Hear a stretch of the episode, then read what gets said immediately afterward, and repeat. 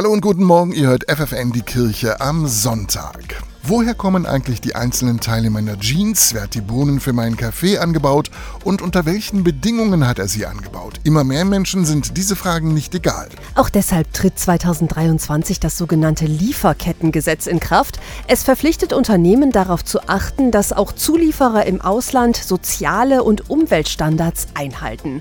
Dieses Gesetz ist längst überfällig, sagt Dominik Blum von der Katholischen Akademie in Stapelfeld. Die Frage nach Nachhaltigkeit ist auch eine politische Frage, die von den Entscheidungsträgern in Wirtschaftsprozessen, in Gesetzgebungsverfahren ganz eindeutig mitverfolgt werden muss. Denn Kunden allein können einzelne Produktionsschritte unmöglich nachvollziehen, sagt Blum.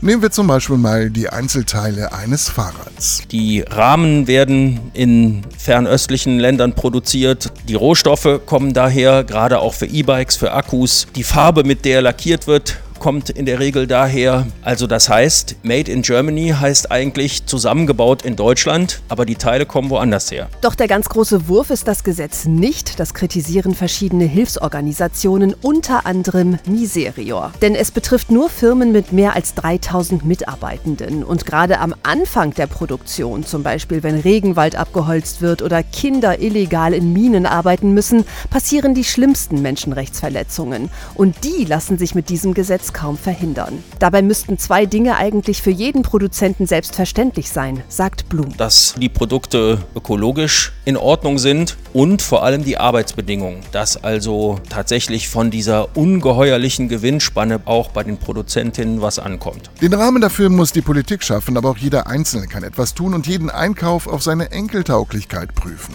Eine gute andere Begrifflichkeit für Nachhaltigkeit heißt Enkeltauglichkeit. Also die Erde muss bewohnbar bleiben und wir dürfen immer nur so leben, dass wir morgen und übermorgen und in 30 Jahren immer noch gesund auf dieser Erde leben können.